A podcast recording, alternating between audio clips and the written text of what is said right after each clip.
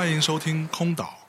空岛是由阿那亚和深夜谈谈播客网络共同出品的一档独立播客节目。每一期都会有探险家登陆空岛，为我们带来时光的礼物。我们强调知识和感受的分享，试图还原每一位空岛来客当下的片段感悟。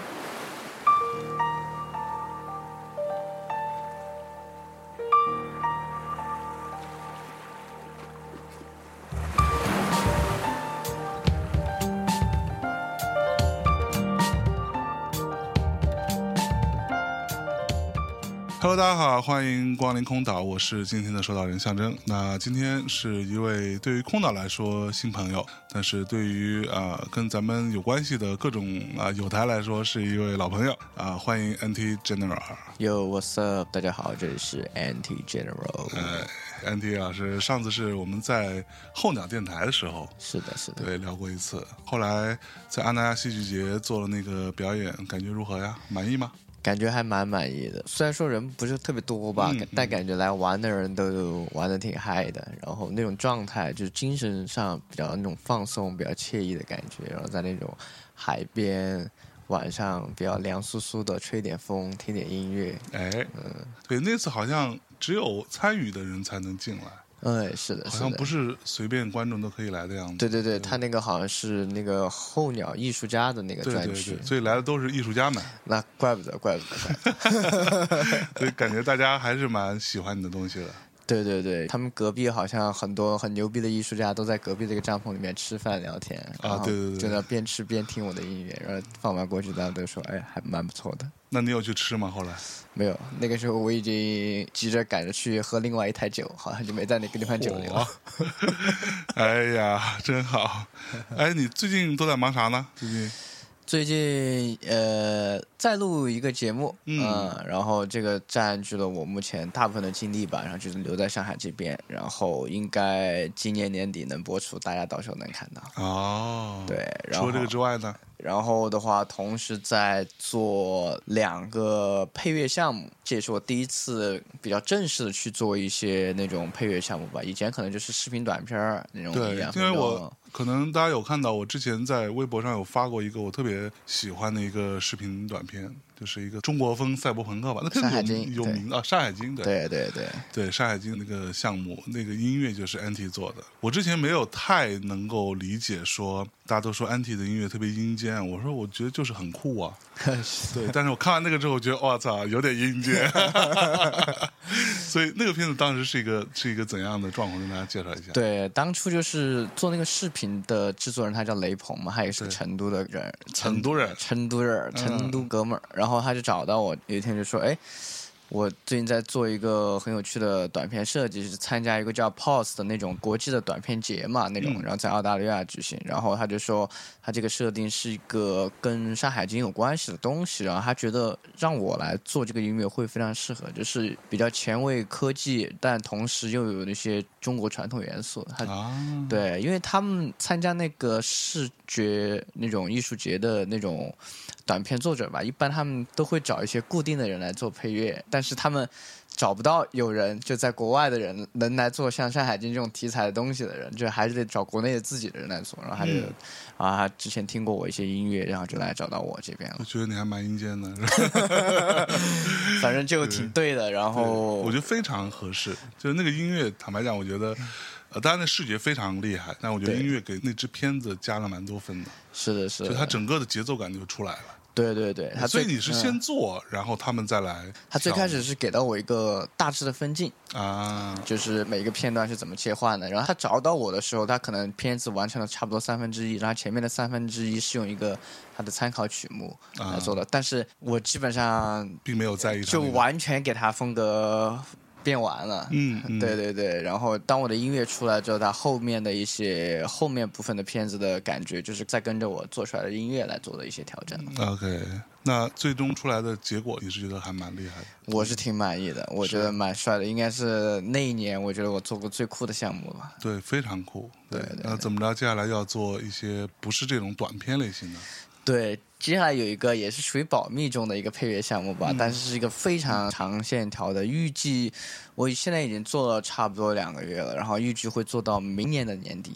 嚯，对，然后是那种像连续剧一样的东西，但是很酷，不是你想象中的那种连续剧啊，但是是啊一集一集的那种。然后这就是和以前的短片就很不一样了，嗯它就涉及到很多人物情绪啊，那种就是你的音乐要考虑的深层次的一些东西更多一点吧，不像短片的话可能更直白一点，要快速直白，然后但那种的话可能要慢慢的情绪去递推、去营造、去烘托氛围，各种各样。嗯嗯，嗯对，反正还是有蛮多挑战的。是了不起。哎，那给别人做这种跟别人合作一起做配乐这种事情，跟你你自己创作，你当下此刻你更喜欢哪一个？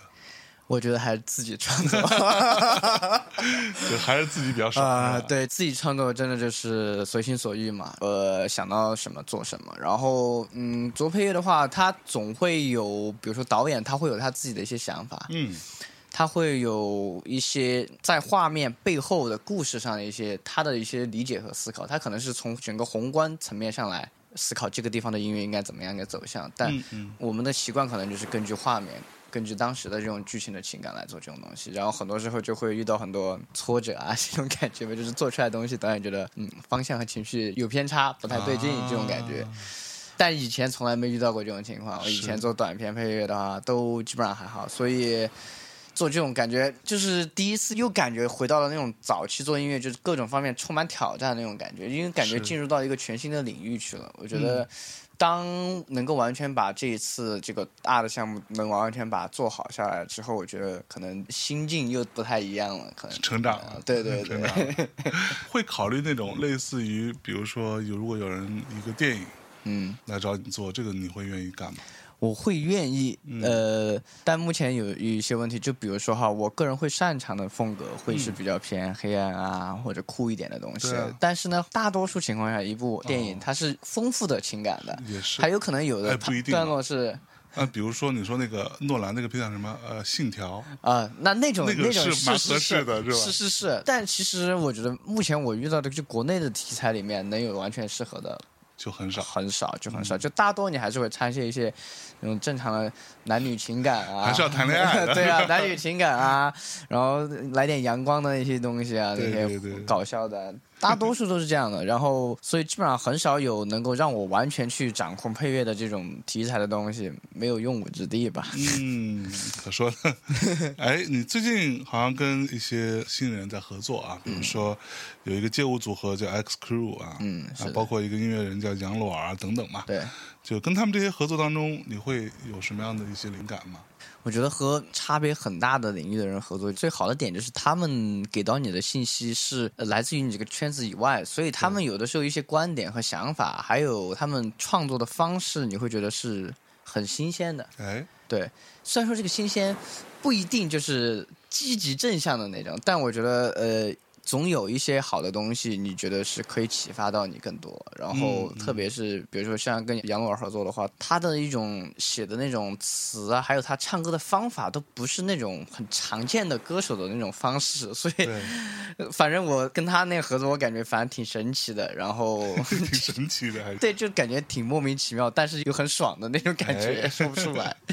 是。对。可是你会不会觉得现在新生代的这些音乐人啊，拿声音或者说什么其他的形式做创作的这些人，他可能受到的固有的一些约束反而更少一些，就更加任性一点。是，我觉得是嗯，是这样的。其实都是新生代了，你还管那么多什么？你还要在意在别人的看法对对对对就没有必要了。我觉得，反正这个时代，我觉得就是需要那种新生代天不怕地不怕随便做的人。那你会羡慕他们，有的。挺羡慕的，我感觉我曾经是这样的。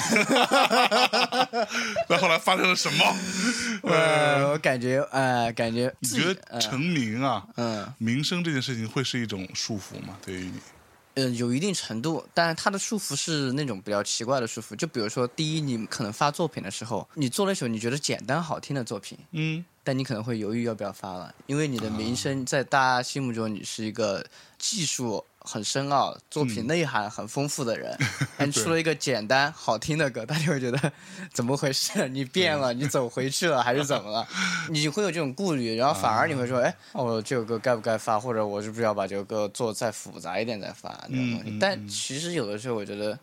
可能那种简单的状态，就是它就已经是最好了。对，其实有的歌就是这样。对对对。其实最初的动机，或者说你创作它的时候的那个想法，就是一个简单的东西。对对对。但是谁又规定简单的东西就不能发呢？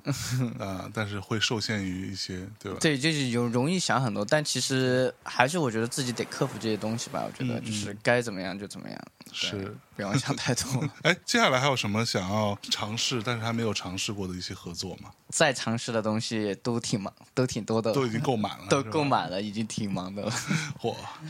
哎，你之前是做了那个赤电计划的评审？对对对对。从你最开始参加呃选秀节目，嗯，自己做选手，到现在做评审，这个心态上有没有什么变化？我觉得其实做评审给人的感觉是真的蛮难的。嗯，因为要是我是一个制作人的话，我会觉得说，当我突破了技术层面这个 level 之后啊，再往上走的东西，我觉得是没有人能够完完全全正确的来评价你。嗯，我觉得是这种感觉。只要是技术上没问题的。对对，技术上不存在瑕疵的话，你作品基本上每个人都有自己的想法。当然，他现实中也存在很多人，他作品中其实没有太多想法。嗯，他就是以模仿，然后把模仿做到最精致那种。也有也有很多这种，但这种应该很容易被你看出来。对，很容易被我看出来，被看出来，然后你要你要再去评论，你说这就很尴尬了，尴尬。就想要怎么说呢？就是你这个呃 原原创性啊，对对对，就是嗯，可以再创造性更强一点。对对对，我觉得各方面都已经是一个非常优秀、完成度高的作品了。是，就是创造性方面可以再大胆一点吧，差不多这种感觉。嗯，反正做评委就是这种感觉，但是现在也看到有蛮多的年轻制作人，我感觉还是呃，虽然有的他甚至技术不算太好，但是他想法挺飞的，我觉得也还是有这种人存在，所以是感觉还是挺好的，也是个正常现象，就是各种各样的人在发展，然后你能看到包罗万象的人。是有一个老生常谈的问题啊，在选秀节目或者说有评审机制的这种音乐类节目当中，经常会出现这样的观点。音乐没有好坏之分，嗯，音乐没有高下之分，嗯。啊，大家都是要表达自己啊，这种听起来很正确的话，对对对。对，反正我曾经也跟不少个音乐人聊天，呃，到目前为止，基本上自己在创作的嗯。音乐人，可能包括我自己，大致的观点都是音乐当然有高下之分，嗯，你怎么看？哎，这个话题，嗯，我觉得高下是肯定是有的。嗯，这高下更多的是来自于，我觉得音乐它始终是一门艺术。对，在你心目中，音乐是艺术，它还是一个工作？我觉得其实从某种程度上就能反映出来你作品的高下了，就已经是这样了。对，我觉得是这样的。包括一些，就像我们最近在说到一个词，你的音乐是个活儿还是个活儿？就是 它是个活，是活着的东西，还是说它是一个你要教给别人的一个活？哎，它是个活还是一个活？对这个点，我觉得蛮有意思。我觉得这个其实某种程度上，它就是一个高下的一个区分的一个东西。没错。嗯。我觉得任何像音乐这种类型的艺术，你发展到最后，你肯定是要在一种艺术层面在表达自己的想法，然后能够用这种想法去给到人启示吧。我觉得，无论你的形式是被人容易接受理解，还是说比较复杂难懂的，我觉得在传达思想和表达想法这个层面，你的东西就是高的。嗯。我觉得是这样的，无论你是表现的这个方式有没有成功，能触动多少人，但是你的目的是出于这个去做音乐，我觉得你的 level 就已经是高的。是，因为我我的看法，我经常说这是一个，如果我们往特别往下拉一拉的说法，就是这是一个完成度的问题。嗯，就是你做这个东西，你想要干嘛？你想要表达自己的想法，OK？你的想法是什么？那你的音乐作品有没有很好的表达你的想法？就它的完成度够不够高？嗯，它有没有让听的人？就是我最近在读那个 Brett Anderson，就是 Sweet 山羊皮主唱的一个自传啊，它里面就说到一个我觉得还蛮一针见血又有点残酷的话，就是没有存在哪个音乐人是只为自己做音乐的。嗯，你只为自己做音乐，你就不要发表了。嗯，对，很有道理。对，但凡但凡发表，你就是希望得到一些反馈的嘛。对。甭管是哪个层面的，是歌迷的认同，还是说评论，还是说名利，whatever，你总是要得到一些东西的。发表那一刻，你就已经把这个东西伸出来，想要跟别人进行一些沟通了。嗯，而这个东西是并不可耻的。你如果单纯就是为自己做，你就自己做，你就不需要发表出来了。对对对，对吧？那如果是这个逻辑来说，那音乐就是还是要考虑到，呃，不一定考虑，或者说你至少你的衡量标准中有一项，在外人看来是你要让你的听众得到什么，他从当中能够感受到什么东西，嗯，对吧？所以我我的看法，这个东西它的很大的一个部分就是说，你有没有达成你最初设定的那个目标嘛？我想做一个特别那样的、特别酷的音乐，OK，但这里边你要表达的是什么，对吧？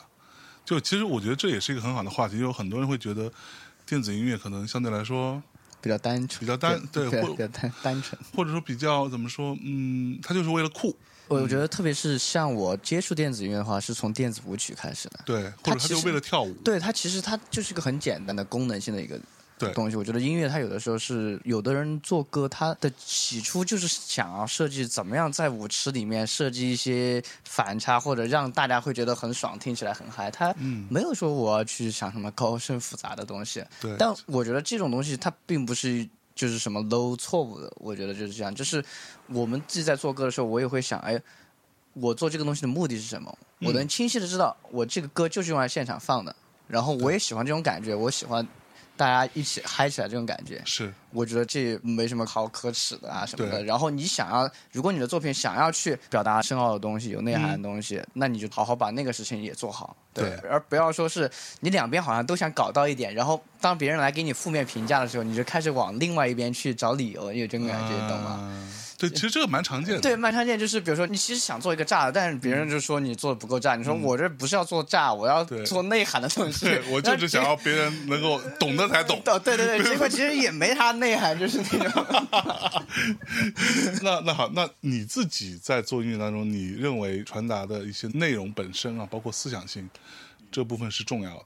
我觉得是重要的，而且其实是蛮难的。嗯像我的话，现在更多的是在我的歌曲里面提供画面感和故事性。对，我觉得现在是我这个阶段我能做到，并且把它做的比较好的。是只要产生艺术层面的、哲学层面的思考，我觉得还得再更进一步努力这种感觉吧。嗯我觉得这种东西，嗯，我觉得是你需要你的听众，确实是他能够跟他们自己的一些经历产生共鸣的情况下，哎他们才会有你的音乐产生引发思考。是，很难说单纯的啥事儿也没有过得好好的，突然一听你的音乐开始思考很深的问题，我觉得 也很难这也很难的，对吧？过得好好的，开心，对，开开心心的，然后一听音乐，我靠，突然就变得很阴间。OK，其实我有的时候会觉得，比如说电子音乐当中，比如说你做的很多东西，没有歌词是一种，就在中国这个市场啊，有的时候反而是一种劣势，嗯，因为它可能更加抽象。它需要听者有更敏锐的感受力，或者说，就你刚刚说的，跟他自己的一些东西相结合，那他自己得有东西啊。对对对吧？？我们经常讲的可能流水线工，就是工业流水线上的那些流行歌作品，嗯，它很简单，就是用歌词告诉你我在说什么，对对对，而且都给你写的很明白了。而且那种歌词大多都是很容易唤起普通人内心的某种共鸣。对，谁还没失过恋呢？对对对对不对？谁还没痛苦过呢？对对就很容易就啊，这这在唱我啊，对不对对 但凡那个歌朗朗上口一点，它就容易起来。是的，是的。对，对所以你会觉得这是一个劣势吗？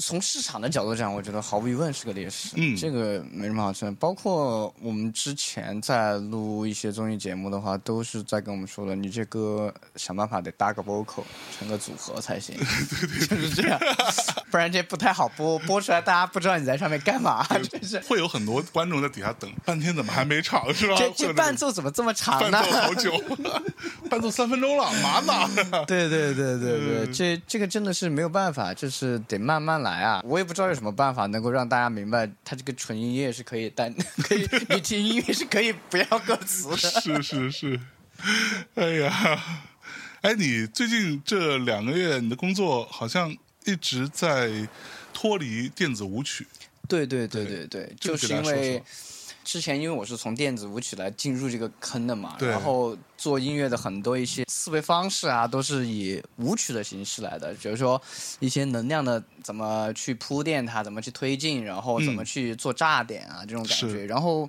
开始要做一些不以舞蹈为目的的音乐了。然后就是当你的电子音乐脱离了 club，脱离了这种舞蹈元素之后，你怎么样去运用它，把它运用的呃又有意思，然后同时又富含情感？我觉得其实这是我最近在。面临一些考验，在琢磨的一些问题吧。嗯对，嗯然后因为确实就是我我之前的创作习惯会说做一个什么样的 job 啊，什么样的东西会很酷很嗨。然后但是现在我不需要那些东西，我需要用你的音色来给我制造复杂的情感，哎，这就确实就不一样了。然后就是琢磨的东西要蛮多的，嗯，对。那你这种思考或者说帮助你去完成的一些经验，嗯，来自于哪里？来自于你的生活，还是说一些，比如说文学作品、影视作品？我觉得更多是向影视作品学习吧，嗯影视作品。然后其实我平时自己的话，蛮喜欢去研究各种配乐的，大师的配乐我研究。然后比如说最有趣的就比如说像汉斯季默嘛，大家都知道。然后他在早期的作品就是纯管弦交响，然后但是他近期的作品，近两年的像《银翼杀手二零四九》，然后像最近马上十月份要播出的《沙丘》，然后好期待那个。对对，它逐渐都开始在融入合成器、电子的一些东西了。对对然后就是像你看，像他们这样的大师级别的，都到这种程度了，然后就连汉斯季默都开始电子化了。对，都开始电子，我觉得哎，这真是一个趋势。嗯，我觉得就是，我觉得也可以从他们在运用电子的这些方式方法里面学到一些新的思路吧。比如说，某一些音色对于我们来说，平常就是用来做某一种类型风格的音乐的，但是它用来做成了那样另外一种方式来传达一种紧张的感觉，可能是。嗯嗯然后我觉得，哎哎，这样是人可以这样玩，就是是把你的思维那种拓宽了一点。也是会给你一些启发。对对对对嗯对，所以反而我觉得，对向各种人学习吧。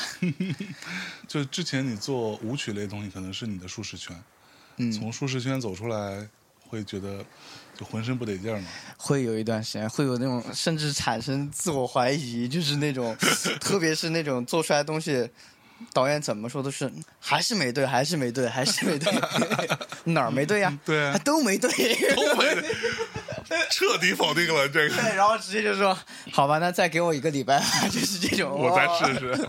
我再试试，再给我一个礼拜，我试试。而且，像导演的话，一般会给你一些比较抽象的那种感情方向的一些描述词汇，因为他一般来说也不太懂制作，他不会给你提很具体的建议，然后就会真的，我跟你讲，我们这些人啊，嗯就是对于音乐的描述都是这样的。就是我之前我忘了我跟谁说过，呃，我自己的艺人，比如说像曹芳，嗯。这种，然后他会发来他的歌给我说，哎，这个缩混你听一下，嗯，你对缩混提一些意见，然后你听歌也蛮多的，我是听歌很多，但是我也提不出那种意见，对。然后我就会说，嗯，我希望它通透和空灵一点，然后嗯，稍微灵动一点，然后然后就点点点，说这个混音是会打死你的这种话，是的，是的，是的，反正我们那儿还有那种。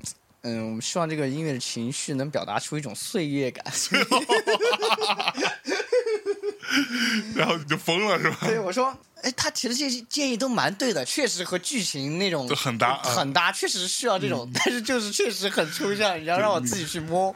给我解释解释什么叫岁月感，对让我关键是对于岁月感理解大家都不一样。对对对对，确实就是对于这些词汇的大家理理解不一样，所以就导致了这种在制作上会有一些偏差，然后做出来的东西可能就不满意。然后反正目前跳脱这个舒适圈来做东西，反正就是经常 emo 吧，经常 emo。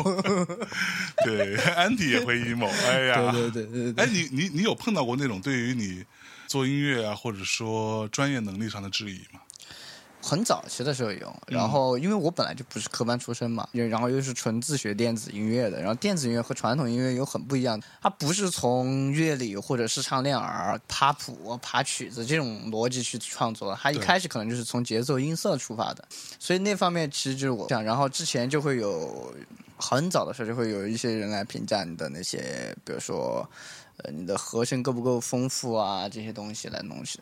刚开始的时候会比较对这个东西会比较胆怯吧，就是会说这是自己的弱项，然后自己也没去学过，但是也不喜欢去学。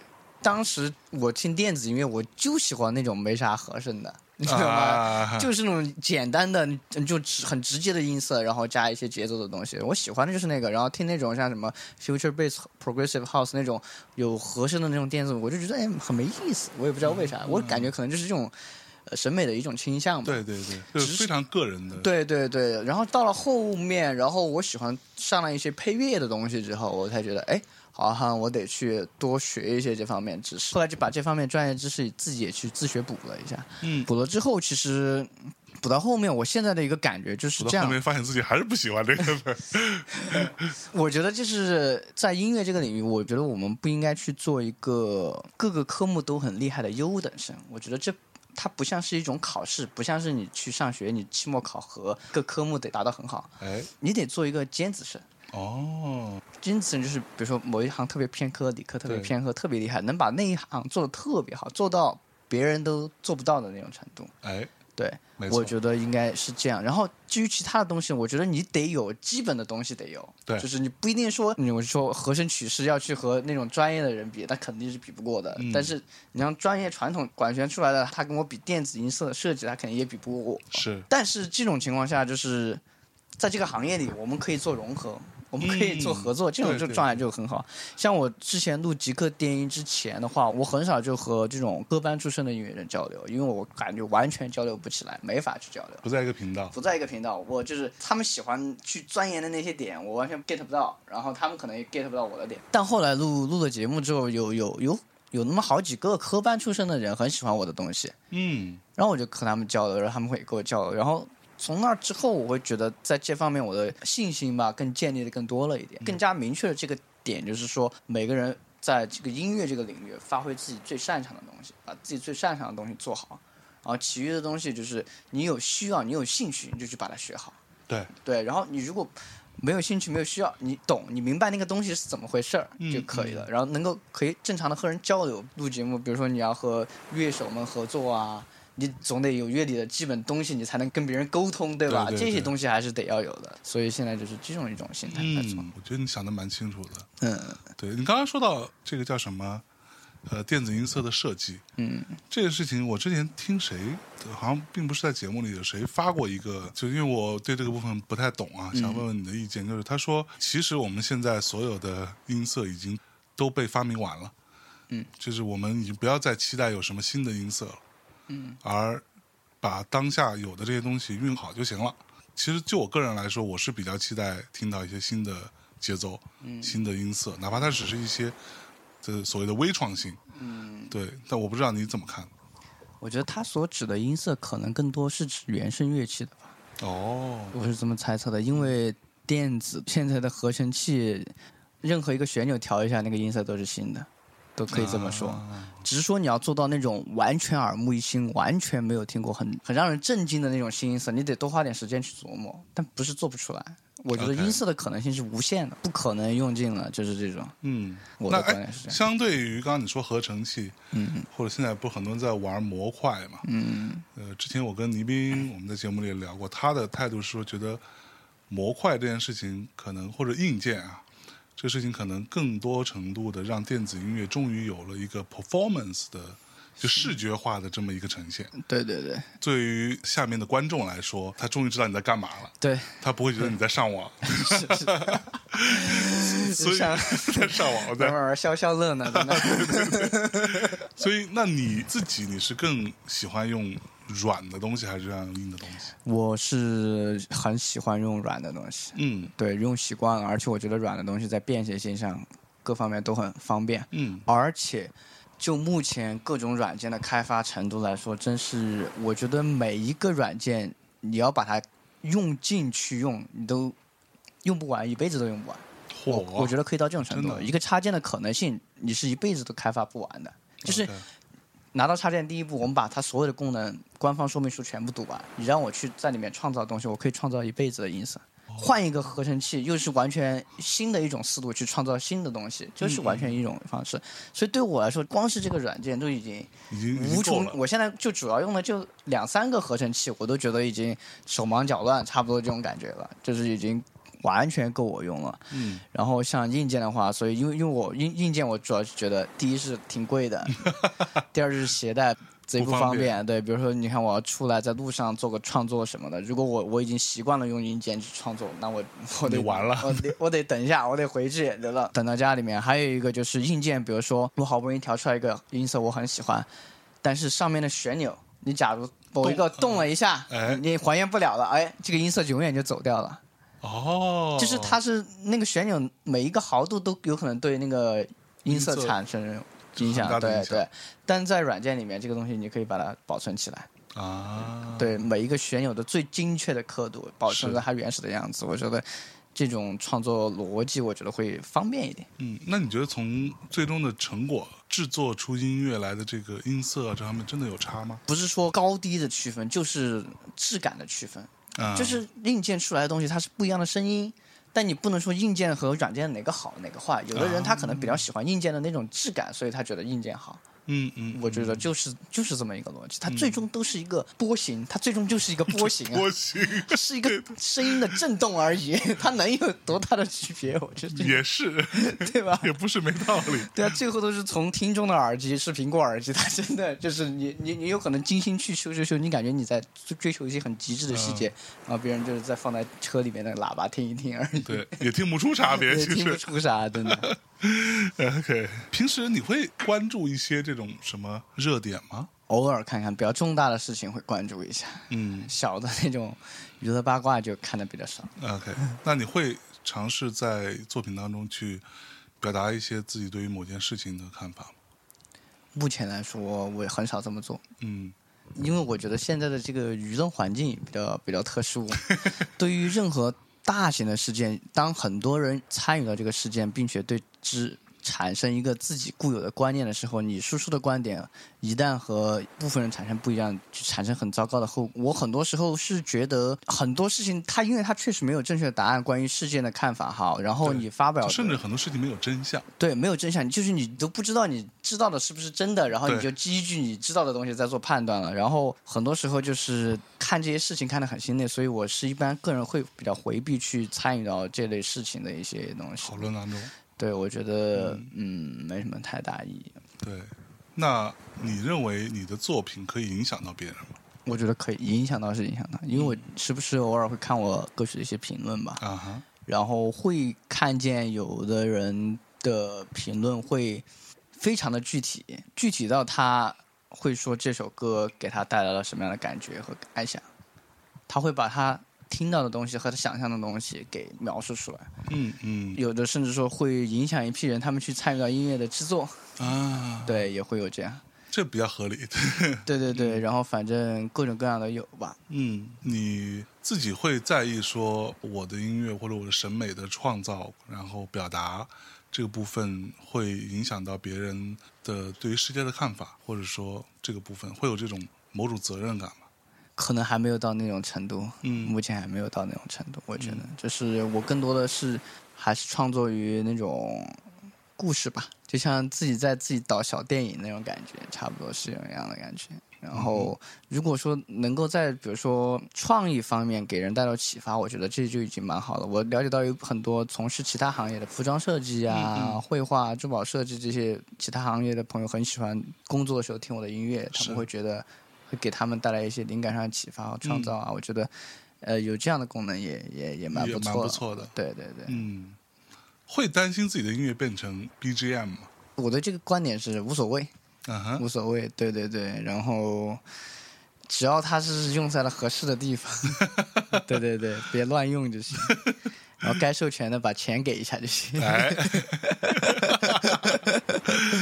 ，OK，那接下来你有什么新的计划？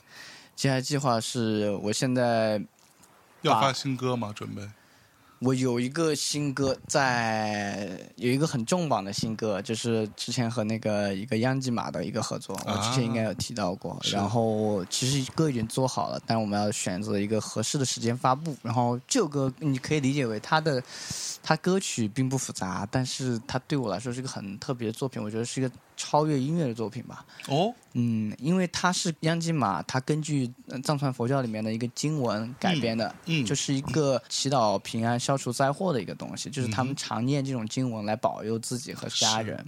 然后他在干的事情就是他想把这种传统的经文啊和现代的这种流行的现代是当下前沿的东西、流行的东西做结合，嗯，然后以新的形式保存下来，并且让它传播。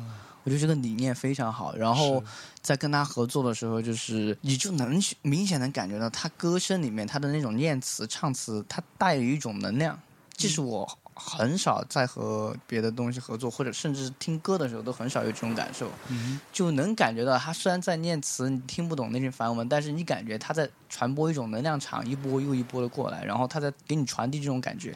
所以在做这种歌的时候，我就是更多的是想要去辅助于他这个人生，去把这个能量强化，而不是做那种比较奇怪的 remix，中间莫名其妙加一段舞蹈那种元素的那种东西啊。对对对。反正当时这首歌我他干声发给我，我可能就循环了好几十遍吧，然后我才正式开始做。做的时候也前前后后循环了很多遍，然后就是觉得这首歌像是一个精神上的旅途。我觉得它有七分钟，哦，很漫长。然后，但是它整个过程就像。让你慢慢静下心来，然后把你的灵魂去排除一些杂念，然后去祈求美好的一些东西。我觉得能能合作这样的音乐真是太棒了，就是这种感觉。真的，对对对，是啊，那还蛮期待的这个。对对对，但是会有视觉的部分吗？会有一个简单的视觉，然后由我们的一个我长期合作的一个 VJ 制作人他来负责。哦，期待期待期待！哎，你平时都会干嘛呢？不做音乐的时候，哎呀，现在的话就是锻炼身体了。锻炼身体，身体很过过来人的忠告就是，像我们这种制作人啊，长期久坐，然后又时不时熬夜，然后身体他可能是在一种隐形的状态下就在衰退了。然后没事的话，真的要多锻炼身体。你用什么方式锻炼？慢跑嘛。慢跑。对，慢跑。然后我午饭、晚饭之后都走走路，嗯散步的那种。然后。听老大爷的样子。然后没事喝点养生茶。然后这这种拉伸的东西，拉拉肩膀啊啥的，那种我们的肩膀长期僵硬了。是是是。其实感觉年龄上去了，确实不像年轻的时候那种熬夜疯狂。多大呀？就年龄上去了。不是，我感觉我可能那种身体表现出来的那种状态吧，比较快。然后就感觉，因为我前期早期的时候，大学刚毕业那会儿，走巡演、熬夜啊，那些喝酒确实太厉害了，经常熬夜熬通宵，然后又喝酒喝通宵，可能 比较燥。对对对，那个时候太燥了。然后后来慢慢就感觉好像哎，身体嗯没有以前好了。到现在开始逐渐意识到，哎，我我想要未来多做几年音乐的话，还 是得把身体第一位。这是我对所有人的忠告，真的，真的，真的。然后反正平时就除了身体的话，就是那种喜欢看看电影啊，了解一下那些东西啊。嗯，你喜欢什么电影？科幻的嘛，肯定嘛，科幻的，然后猎奇一点的，然后就是他给你的设定和关联，让你觉得很神奇、触发想象力的这些元素，我都很喜欢。对，比如说呢，你最近比较喜欢的？最近不是有个那个泰国的那个鬼片嘛，叫《灵灵媒》。我看了预告片，我还没看正片。我也没看。说是还没有特别好的资源，这里我稍微强调一句，就是又会有人来杠说你们要看资源，你们就有问题什么的。我的态度是说，在不是完全开放的选择的情况下，谈这种版权是没有意义的。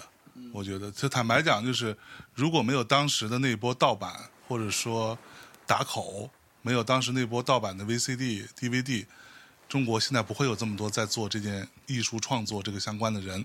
是的，对，虽然说盗版确实不好，是的，但是我们没得选。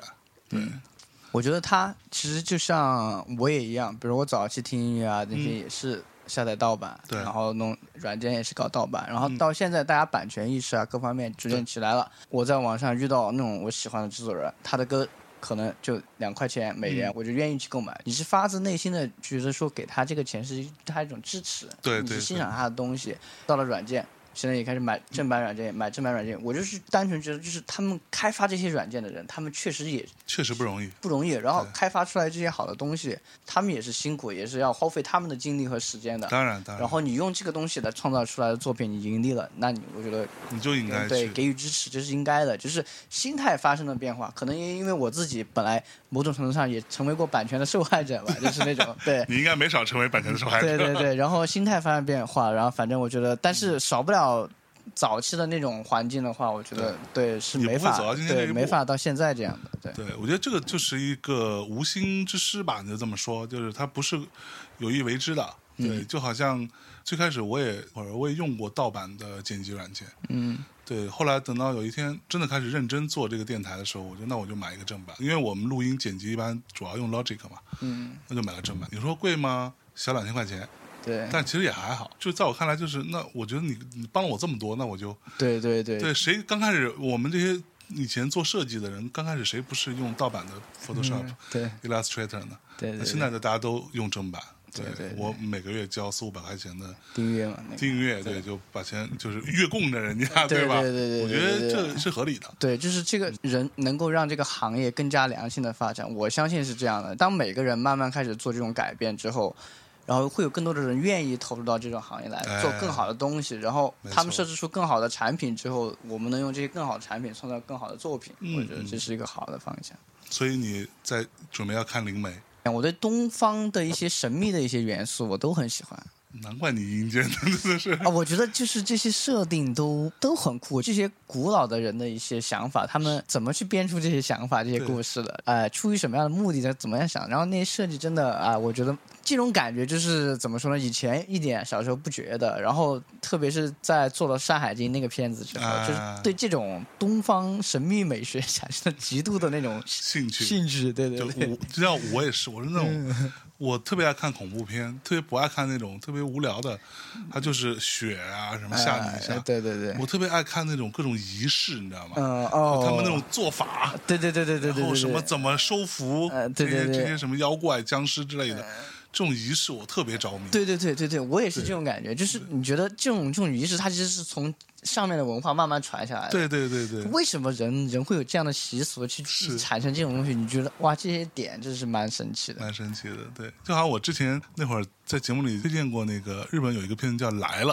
你有没有看过？没有看你去看一下，那就是东亚嗯，所有民族的驱鬼仪式的大集合，哇，那我一定要看，那也看。对，呃拍的就是那种特唯美，然后里边你可以看到什么萨满啊、日本的什么神道教啊、嗯。中国这边的什么什么什么呃呃有佛教啊、有道教，什么都有，你知道吗？嗯。然后就一起来去降服一个妖怪，就所有人都拼了那种，呃，对特别牛逼那个。可以可以可以，我最近刚好还有一个作品是嗯。跟那种驱鬼仪式有关系的东西。是不是、啊？对对对，哎，还没发布，还没发布，嚯，你又开始发这个？真的有，真的有，已经做好百分之八十了。哎呀，哎，你之前看过一个那个什么电音法事吗？那个视频，就好像是是一个佛，是不是？他用那个就在一个寺庙里放 techno，然后他边放边念边念咒的那对对对对对个做法对对对是，对对对他好像还全世界巡演呢。是然后就各种声光电，对对对对，对所以你你自己会想要做这种东西吗？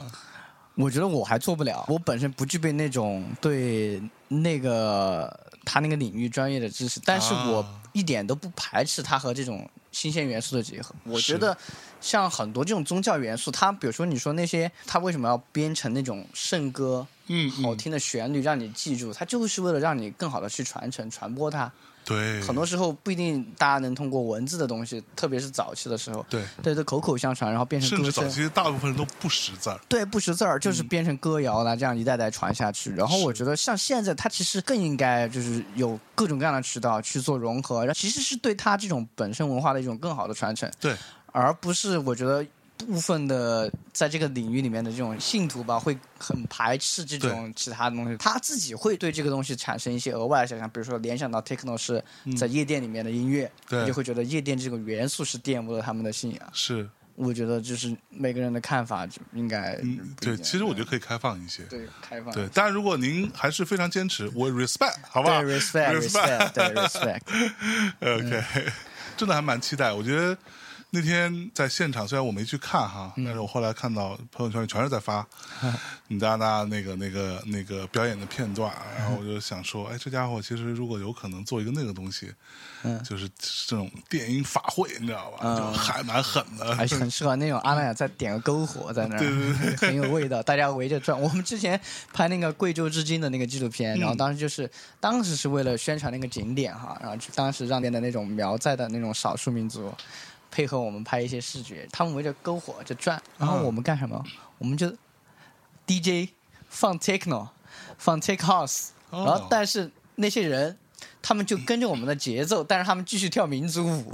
哦，啊，这有 因为他们只会跳民族舞，对对对然后但是你只要给他们一个节拍，他们能听得懂那个节奏，然后他们只卡在你的节奏上跳民族舞。当时那个画面让我应该是永生难忘，就是就是感觉好像没对，但感觉又很对。就有一种莫名其妙的诡异和和谐。对对对，就觉得哇，太神奇了！就是这种少数民族在山里面的这种，在听着现在国际最前沿的那种 take house、space house，、在那跳民族舞。是，蛮厉害的，蛮厉害的。对对对，我当时反正是没没想到是这样的。嗯，真好。对对对你是平时住成都嘛？对对对。那你在成都是如何克制自己，不要像我去成都一样，永远在外边吃东西，然后吃到撑为止这件事情的，连续吃撑一个礼拜，你就不想吃了。就可以了，是吧？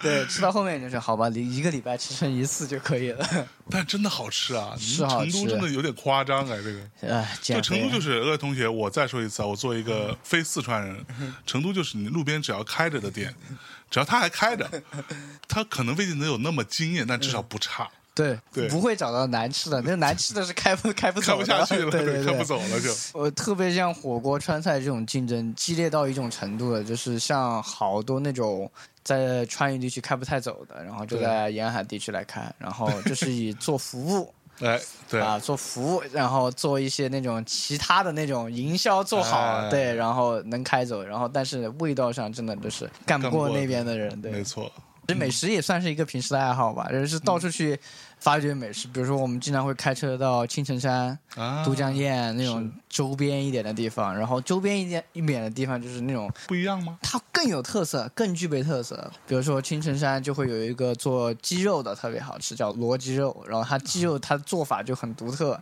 鸡肉还有什么独特做法呢？有点像白切鸡，它的肉质是偏干一点点的，啊就是它没有那么润，但是它是用来蘸红油。哦，蘸红油，吃，那种鸡闻起来就很香。妈呀！对，就隔很远你就能闻到它的那种香味，然后它嗯那个肉啊可以撕下来吃，然后哦又很好吃，然后你觉得那种原味的那种味不够的话，可以蘸红油，非常好吃。口水掉下来，对，然后像都江堰啊，有那种做猪血、鸭血做的特别有特色，然后做肥肠做的特别有特色，就是那种周边地区一家店，它可能就做一道菜做的很有名，然后哎生意就会很好。嚯，大家都慕名而来，对对对对对，真的，哎呀，你自己会做饭吗？我是因为疫情开始学做饭。是吗？因为不能出去吃了。对对对，然后会做一些吧，然后复杂的还不太会。嗯现在就烧个排骨啊，然后炒炒回锅肉啊，这些还可以。啊啊！但你会做回锅肉回锅肉蛮难的，说实话说蛮难的，就是这我学过的里面，我以为很简单，但是其实很难的一道菜。对，就是做出来不难吃，没有那么难，但是做好吃真的蛮难的。做好。吃很难，对对对，我是我是一个自称是回锅肉鉴赏大师。啊，对我去任何只要是有川菜的地方，我都要点回锅肉对对对来品尝一下。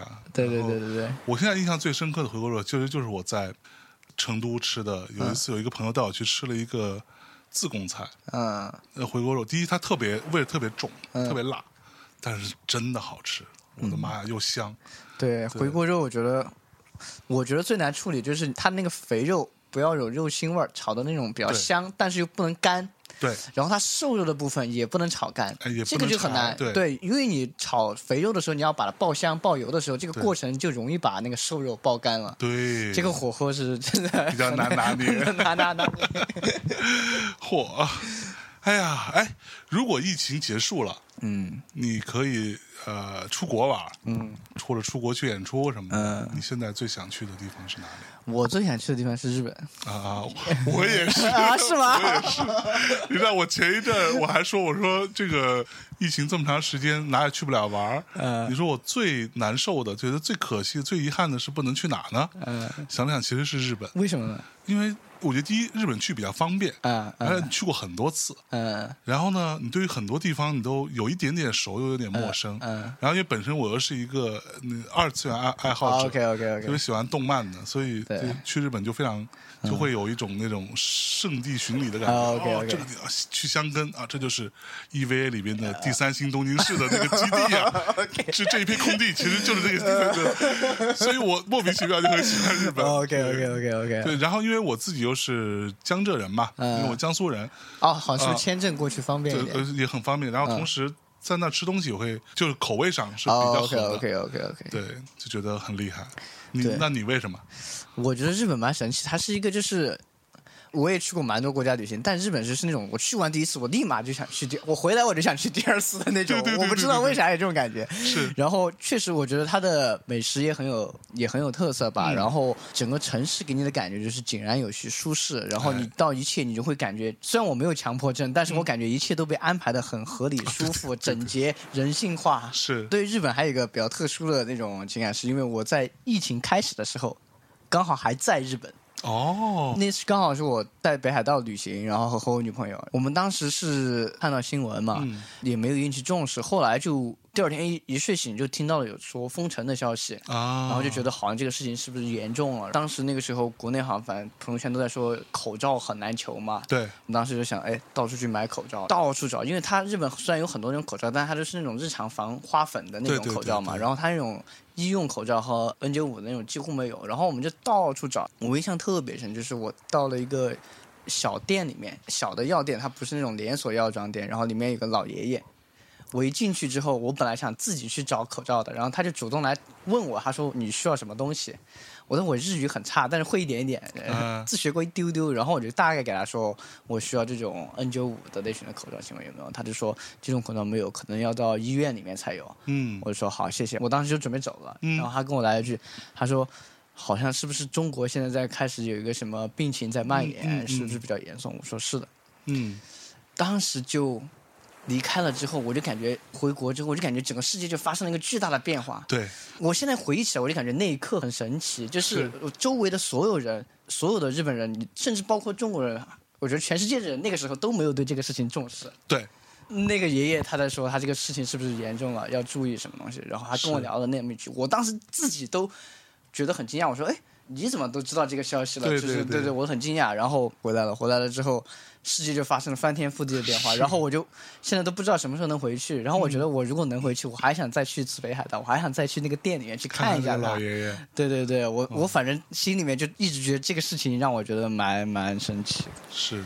不过话说回来，日本的这个防疫吧，哎呀，确实呃呃 很成问题啊。是的，是的。我是的前两天跟那个日本鼓手哈亚头嗯啊，我们都管她叫好丫头，对，嗯跟她聊天儿，然后她也是刚回来，在中国隔离完，完了出来之后，然后我还问她，我说你们日本这个防疫到底什么个情况？嗯他说，哎呀，我们老百姓也也也很愤怒啊，也很愤怒啊，这个在搞什么吧，什么之类的，就很生气，就真的是会有很多人是没有办法去就医的。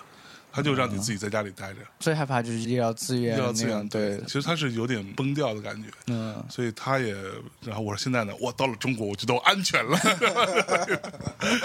对，所以还是希望刚刚说的那位老爷爷他能够平安的度过。对对对，这希望这个这次的对事件但我之前有看过哈，有专家推算过，用他们数学模型预算，就是要让世界恢复到新冠病毒以前的这个状态，差不多要七年的时间。我们才过了一年多，我就已经受不了了。这个。世界上还有很多国家，只要还有一个国家有这个病毒，对于其他所有国家来说都是都存在风险的，对。所以要等全世界完全都产生这种群体免疫啊，这种嗯。我哎呀，哎呀，就感觉像是某一天突然就进入了平行世界，正常的世界就离我远去这了。我也这种感觉，不是走岔路了，我这对对对，就感觉我操，这个世界咋变成这样了？就以前完全没想过会变成这样，就是一切都变了。我的天哪，嗯。太夸张了。是，像这种疫情啊，各方面会导致现在大家也出不去，然后、嗯外边的也进不来，对对很难大规模的来，比如说一些音乐人啊、DJ 啊过来表演。那你觉得这个目前这个状况对于国内的音乐人来说是个机会吗？我觉得其实是个机会，但是一定要好好把握好。对然后，因为现在外籍艺人，第一是进来隔离手续很麻烦，第二是他们做活动的审批也越加的麻烦了。对，所以很多时候想要做活动的会考虑优先考虑国内的艺人。然后，其实国内的有很多艺人，我觉得在以前这个市场开放的时候是被低估的。就是很多时候，大家会对外籍艺人或者说百大 DJ 这种头衔和名号会有一些光环在里面，然后就无论他的音乐怎么样，我就是冲着你这个人来的。你这个人是这么一个有名声的人，那你的音乐不会太差吧？不会不会差，要是差就是我的问题。对我没听懂。哎，我没听懂，然后就差不多这种状态。然后，就是那种也存在了一种很多那种把它到中国夜店来圈钱的那种，放的和国外是完全两个东西，但是在这边夜店的演出费是国外的十倍甚10倍对至对，然后放的也很垃圾。然后我们之前对这种情况其实是有所感触的，当时就觉得、哇，中国好好在放歌的，放的东西牛逼的人没得机会演，然后国外的这种圈钱的多。现在呢，反而机会来了，嗯，有实力、有想法的音乐人应该更多的去抓住这一波机会，去向向听众们展示中国有好的、优质的音乐人，他们在产出好的作品。我觉得让大家排除那个对国籍的那种偏见吧。以前会，我早期做电音的时候，大家会觉得国产电音都是垃圾，听都不直接不听，听都不用听，直接全部垃圾。对，现在好很多，现在好很多。嗯，以前的话，你是中国人做的电影，你能他们会觉得，嗯，这个作品还勉强吧？哦，是中国人做的啊，那很不错了，就是这种感觉，你知道吗？哦，他们感觉你能可能模仿到个欧美的七八十的水平，就已经了不起了，就已经算哦国内的很顶级的这种水平了，嗯更别说你在想法上能有啥突破了。对。